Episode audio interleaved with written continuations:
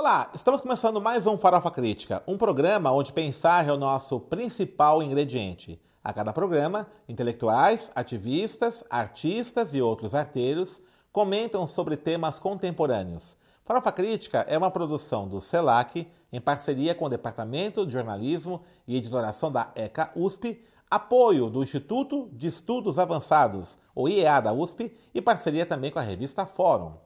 Acesse o nosso canal youtube.com.br farofacrítica, inscreva-se e clique no sininho para receber notificações de novos programas.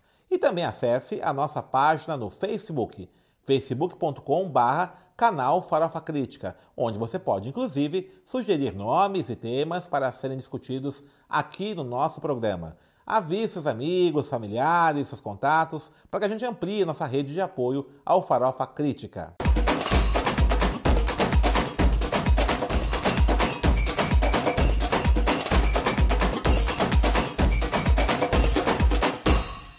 E o Farofa Crítica de hoje recebe Juliana Salles, jornalista, mestre em integração da América Latina pelo Prolan da USP e agora também doutoranda, que estuda os coletivos de comunicação nas periferias de São Paulo e estudou também a mesma experiência em Medellín, na Colômbia.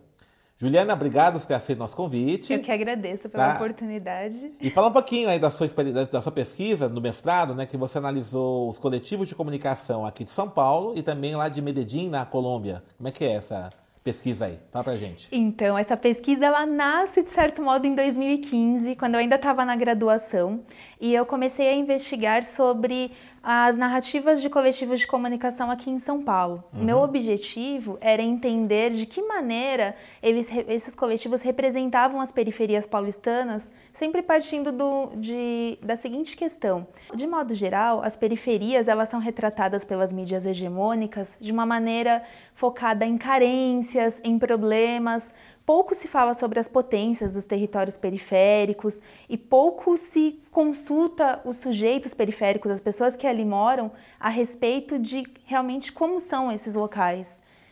Diante desse contexto, eu pesquisei uma série de reportagens e artigos feita por um coletivo da Zona Sul São Paulo, que é o Periferia em Movimento. Eles atuam no extremo sul, Cidade Dutra, Grajaú, Parelheiros e Marcilac. E nessa série, chamada Margem da Margem, eu pude chegar, é, faz, ao fazer a análise, num, num conceito de jornalismo de quebrada. Eu percebia que ao longo do meu percurso de pesquisa, nenhum conceito como comunicação comunitária, comunicação popular ou comunicação alternativa sozinhos conseguiam explicar o que esse coletivo e outros vinham fazendo. E nesse sentido, acabei chegando ao, ao, jornalismo de quebrada, que consiste, entre outras características, em uma produção sobre, para e a partir das periferias, em democratizar a comunicação sobre as periferias uhum. paulistanas, em falar também, em compartilhar conteúdos de mídia livristas independentes, ou seja, de outros coletivos, uma atuação em rede, uma preocupação muito grande com a informação e a formação do leitor uma disputa de imaginários para construir representações das periferias a partir da voz de quem mora, de quem habita esse, esses territórios. É, a partir dessa questão específica, preocupação com a informação, mas principalmente com a formação do leitor, ficaram alguns questionamentos para mim, quando eu terminei a monografia na graduação, sobre os processos educacionais feitos pelos coletivos. Eles me deixavam bastante curiosa sob o ponto de vista epistemológico, para investigá-lo, para investigá-los. E no Prolan eu tive essa oportunidade no mestrado. Eu fiz uma pesquisa comparativa entre coletivos de comunicação de São Paulo e de Medellín, na Colômbia, com foco em entender como a comunicação e o território contribuem para a construção dos processos educacionais dentro dos coletivos de comunicação. Houve algumas surpresas nesse caminho. Quais surpresas teve? Entre essas surpresas, uhum. foi um, um, protagonismo maior do que eu imaginava desses processos educacionais. Eu acredito, num primeiro momento na pesquisa, eu acreditava que era algo mais restrito ao Brasil ou alguns projetos pontuais. Certo. E eu pude perceber com a investigação que esses processos eles estão na base dos coletivos investigados, no caso foi o Periferia em Movimento aqui no Brasil, que fez parte do, do corpus da pesquisa, uhum. e o Seu da Comuna em Medellín, entre outros que eu também acompanhei, mas Como é não chama? foram. Céu da Comuna? Ciudad Comuna, Tá. que é em Medellín. Ah, da Comuna, tá. Uhum. E eles, é, na base dos processos deles, está o conjunto de, é, de iniciativas educacionais.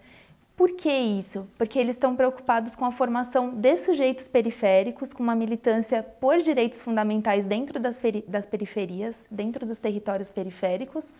E nessa militância por, por, por esses direitos fundamentais, eles buscavam e buscam ainda é, trazer a perspectiva do direito à comunicação, do direito ao bem viver e de uma ressignificação dos territórios.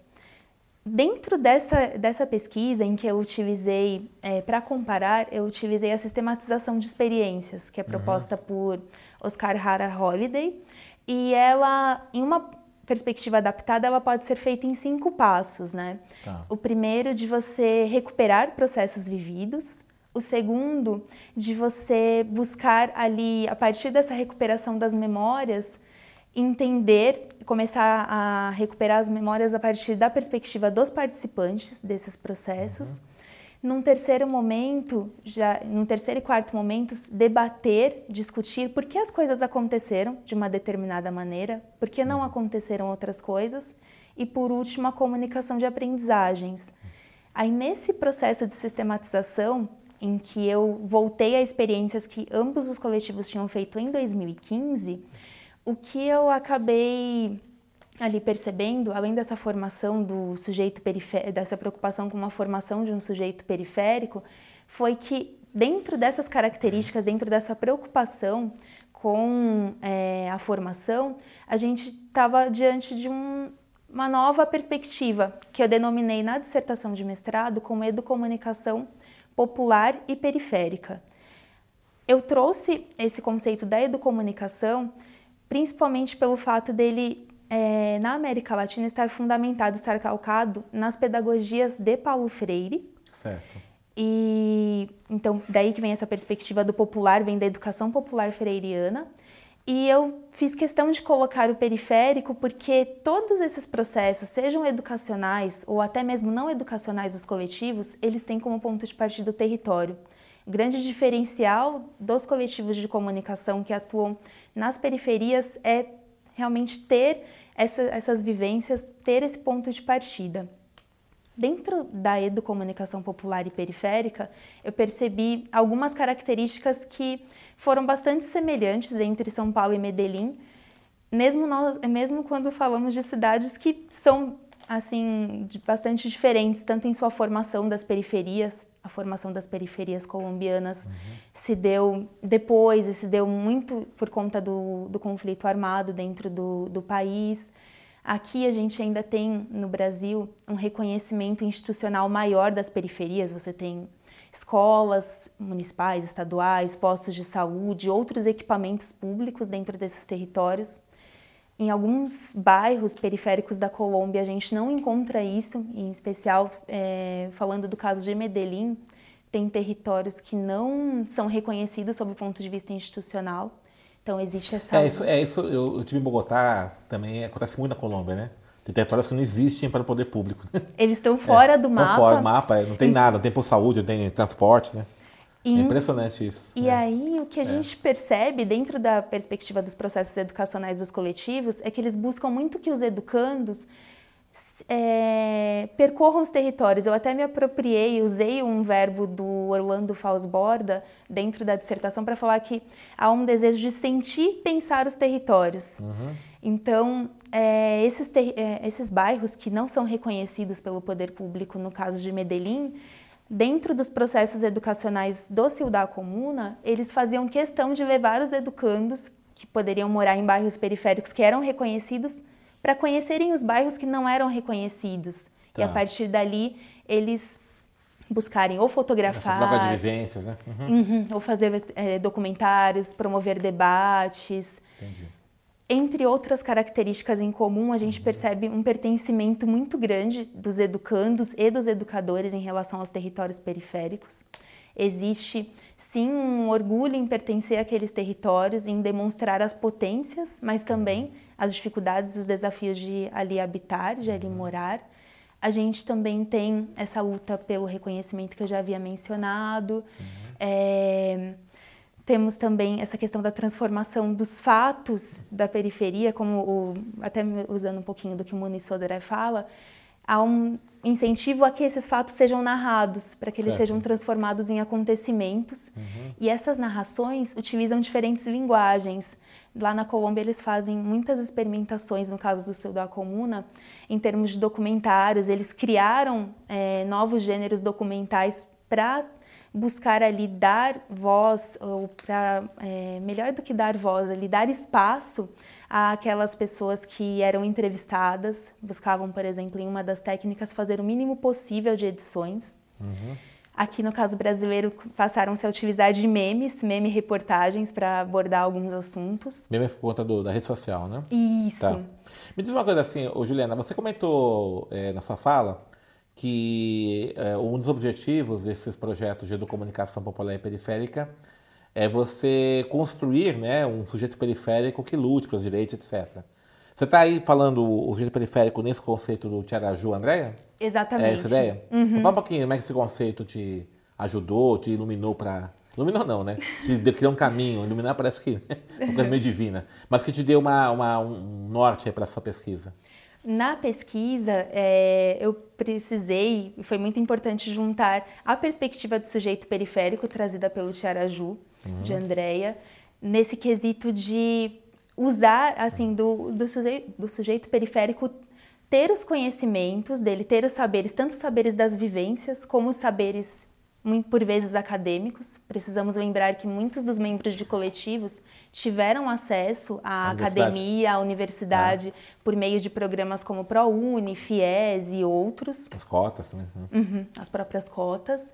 É, e a partir disso, nessa junção de conhecimentos, eles buscam a transformação do, dos territórios. Eu até utilizei na dissertação uma expressão de multiplicadores críticos. Quando eles uhum. fazem os processos educacionais, eles buscam compartilhar esse, é, os conhecimentos sobre as periferias, as reflexões sobre as periferias, mas ao mesmo tempo promovem debates. Então não é um multiplicador que vai meramente reproduzir, é um multiplicador tá. que a partir das próprias reflexões construir vai outras, né? construir né? outros uhum. processos, outras iniciativas. Uhum. Tem um depoimento é, de uma das entrevistadas que eu cito na, na, dissertação, que ela fala que antigamente ela não tinha, ela tinha vergonha de dizer para os amigos que morava no Grajaú. E depois dos processos educacionais pelos quais ela passou aqui em São Paulo, dentro do coletivo de comunicação, de construir reportagens, de participar dos debates, de ouvir pessoas, em, é, a gente pode até mencionar ainda algo que está em construção, que até você mesmo fala muito nas, aulas, nos grupos intelectuais periféricos. Uhum. Depois desse processo, com algum tempo, ela falou que deixou de ter essa vergonha de dizer que morava no Grajaú e passou a ter orgulho. Hoje ela estuda na USP e ela fala para todas as pessoas: Eu moro no Grajaú, esse lugar é, é muito legal, tem é, várias iniciativas, tem saraus, tem pessoas que são referência. Não esconde os problemas da, uhum. daquele território, mas ela sente orgulho em pertencer àquele lugar. E ela relatou que o processo do coletivo, o processo educacional foi importante, uhum. mas é claro que outros, outros itens se somaram para ela chegar a esse ponto, mas foi um dos, é, foi um dos pontos mais importantes para ela virar essa chave entre a vergonha e o orgulho. o orgulho. E para além dos sujeitos periféricos, é, o que me ajudou também foi a perspectiva de diálogo de saberes, quando eu fui é, pesquisar, fazer levantamentos bibliográficos em relação a Medellín, em relação à Colômbia, eu me deparei com essa construção que é feita inclusive entre membros de coletivos de comunicação e membros da academia, como por exemplo da Universidade de Medellín e de outros outros lugares, a Universidade Autônoma Latino-Americana também é, vem trabalhando nesse, nessa perspectiva. E esse conceito ele bebe um pouco da fonte do Boaventura é, Souza Santos, mas sempre assim em linhas bem gerais busca colocar um diálogo deshierarquizado de saberes entre diferentes atores sociais Entendi. e que nesse diálogo e isso encaixa muito com a questão do sujeito periférico, se construam consensos, alianças, solidariedades a partir dos, dos dissensos. Uhum. Juliana, você é jornalista, né? Você é formada pela Fapcom, né? Uhum. Jornalismo. É, o que te motivou a entrar nessa discussão aí do jornalismo de quebrada, da comunicação periférica, né? Uma vez que boa parte, acho que não sei se seus colegas também tinham essa visão, mas o que motiva muitos jovens a fazer jornalismo é ir para a grande mídia, né? Parece que um pouco é o, é o charme, né, do uhum. jornalismo, né? Que que, quando é que pintou ir? Ou você já tinha esse interesse? Que momento assim que você deu esse start de você querer é, pesquisar, discutir, atuar nessa área?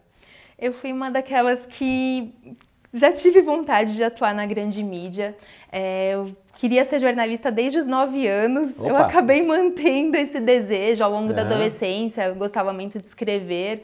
Fui variando, eu só ficava pensando qual área eu poderia atuar, mas eu tinha muito aquela coisa de assistir a telejornais, uhum. de escutar radiojornais e ficar me imaginando naqueles cenários. Quando eu entrei na faculdade, eu estava muito focada no jornalismo esportivo. Tive algumas experiências nesse, nesse âmbito, mas eu acho que foi ali também que eu comecei a me despertar para para explorar mais os territórios periféricos. Eu moro em uma região em que é um bairro que está entre dois extremos, entre um outro bairro muito rico e regiões ali mais periféricas. É uma região dentro do Rio Pequeno que está entre esses dois entre esses dois cenários de grande desigualdade. É, é uma transição, exatamente.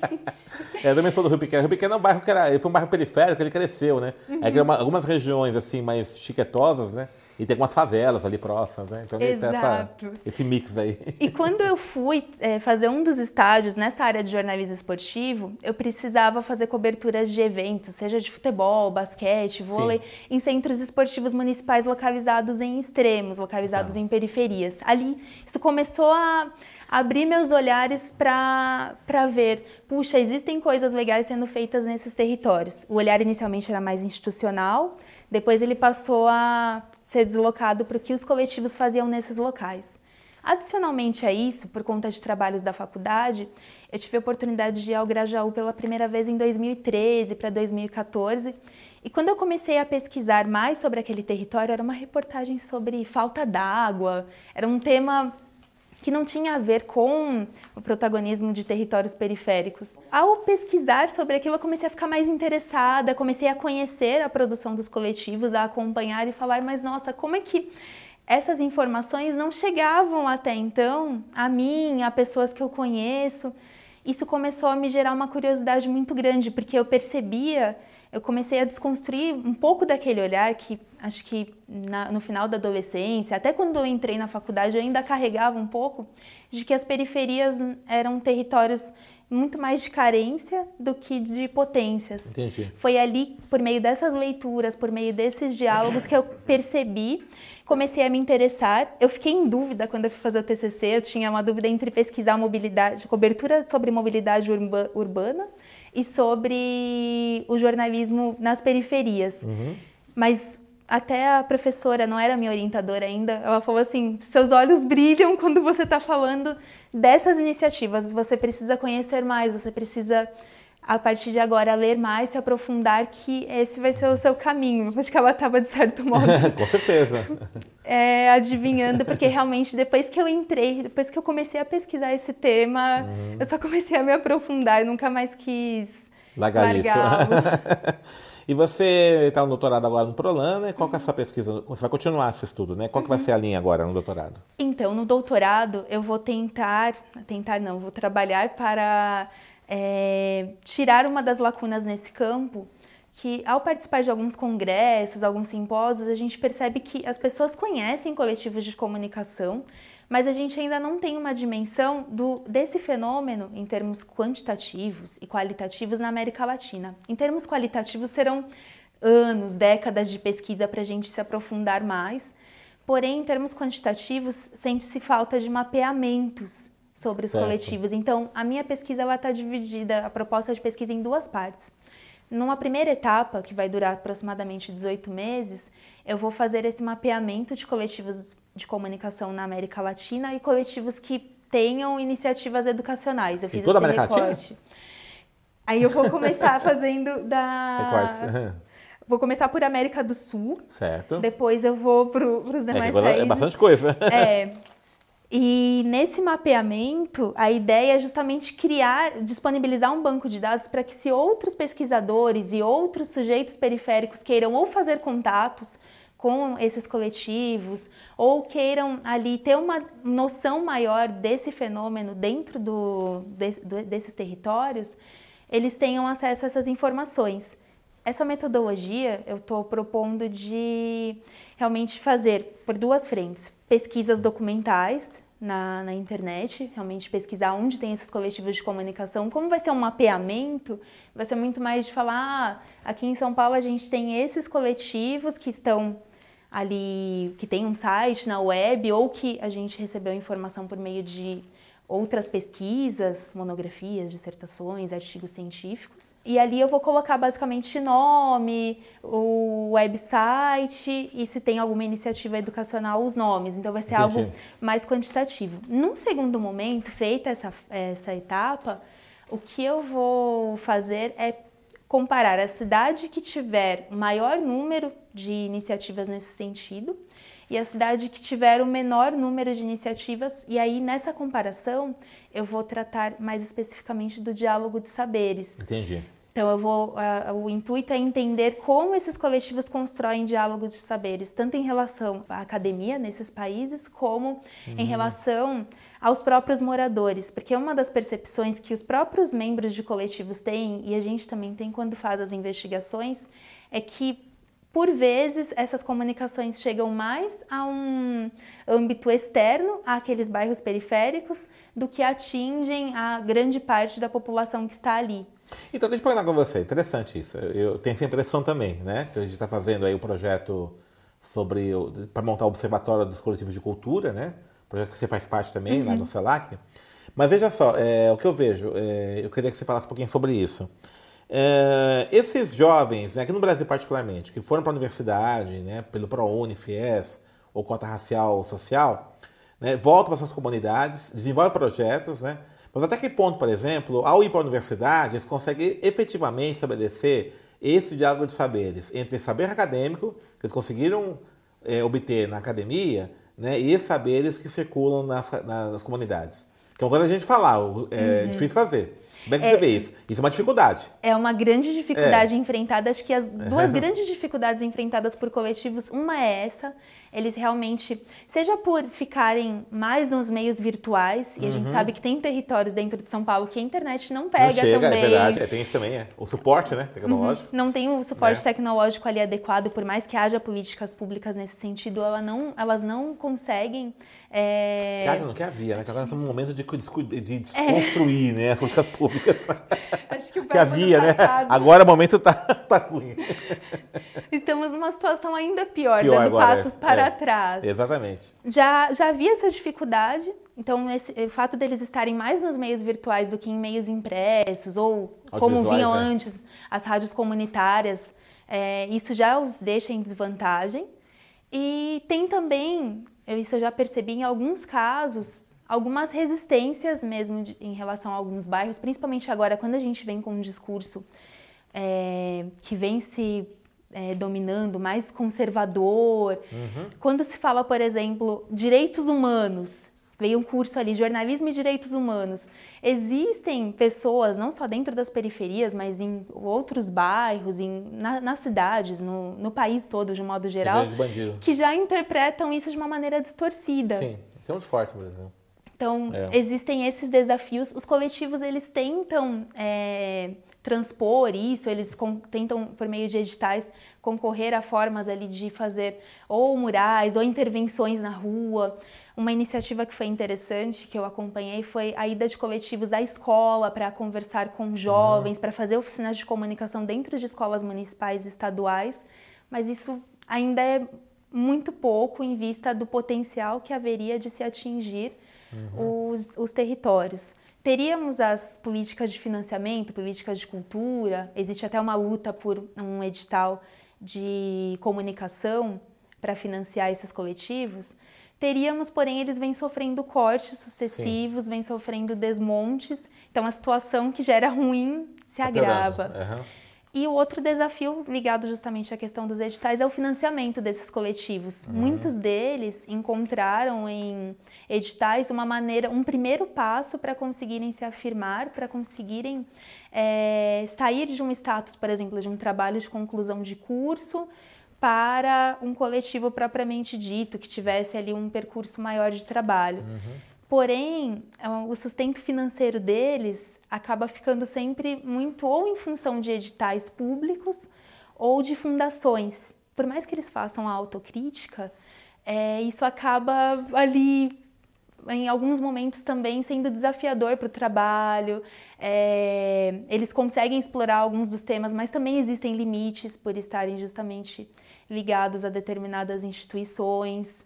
É, e tem, tem uma tentativa de computação, né? A Agência Mural da Folha, por exemplo, né? Uhum. Você tem a Fundação Rosa Luxemburgo, que é bacana, tá? Mas é, não deixa de ser. Quem financia acaba dando uma diretriz para isso, né? Exatamente. É, tem esse problema, né? Então, por mais que é, eles tentem é. driblar, por Sim, mais claro. que. Uhum. Existe essa luta ali, a sobrevivência Sim. Sobrevivência do projeto, a sobrevivência do pessoal, de quem está é, é, pessoal, tá uhum. tocando. Pagar as contas. Mas, exatamente, as contas não esperam. É. Mas, por outro lado, existe esse incômodo, existe, existe essa autocrítica. Nossa, poderíamos estar fazendo coisas melhores, uhum. ainda melhores, atingindo mais pessoas, uhum. mas estamos dentro desse, desse limite. De qualquer forma, né, Juliana, a gente está encerrando o programa. Eu acho, eu acho que esse debate é muito importante porque você está discutindo aí a ampliação da esfera pública, né?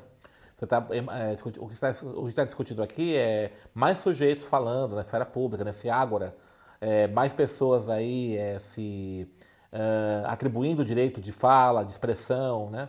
Isso é muito importante, né? Num país que tem um meio de comunicação concentrado, né? Você tem uma esfera pública restrita e muitas vezes a periferia ela é visibilizada ou não só é visibilizada, mas ela é, ela é, retratada apenas na perspectiva da violência, da carência. Isso você comentou, né? Então, nesse, é, assim, é, há problemas, tal, mas não deixa de ser um movimento importante, né? Como é que você vê isso? Nesse sentido, uhum. concordo plenamente com a uhum. sua fala e acho que os coletivos, é, não só os de comunicação aí ampliando um pouco o debate, coletivos de cultura, outros grupos que vêm é, fazendo iniciativas nas periferias, uhum. mesmo diante das dificuldades, fazem, de certo modo, uma revolução silenciosa. Nesse ponto, eu vou ser um pouco otimista em relação a isso, com todas as dificuldades, com todos os problemas, as críticas e autocríticas que a gente convivendo, é, acompanhando os processos, a gente percebe tanto em São Paulo, na Colômbia também existe muito esse processo do se autocriticar para buscar melhorar esses processos.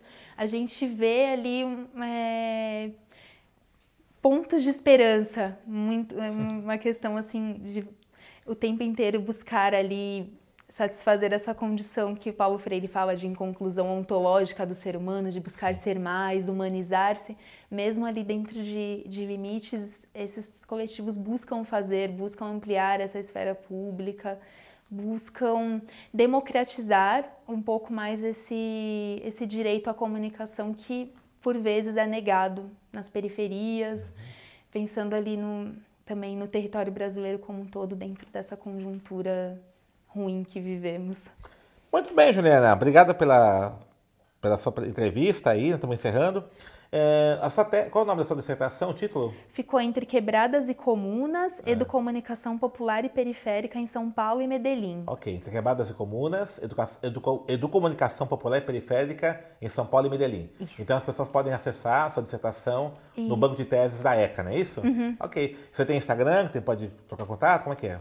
Ah, Rede tem o social... Facebook. Facebook, né? Uhum. Juliana Salles com dois L's. É isso, Juliana Salles de Souza. De Souza. Então aí quem quiser conversar com a Juliana e falar um pouquinho trocar ideias aí nessa tese, nessa pesquisa dela, tá à disposição, né? Uhum. Ela tá à disposição, tá ou não tá? Sim, tá, com então tá. certeza. Tá. Eu tô falando aqui, nem tô perguntando. Com certeza. então é legal aí, tá? Obrigado, Juliana. Então a gente espera aí é, você retornar, já com a pesquisa pronta nessa segunda etapa, né? Sim. E a gente pode conversar mais sobre isso. E parabéns aí pelo seu trabalho. Obrigada, obrigada pelo espaço, pela oportunidade. Valeu.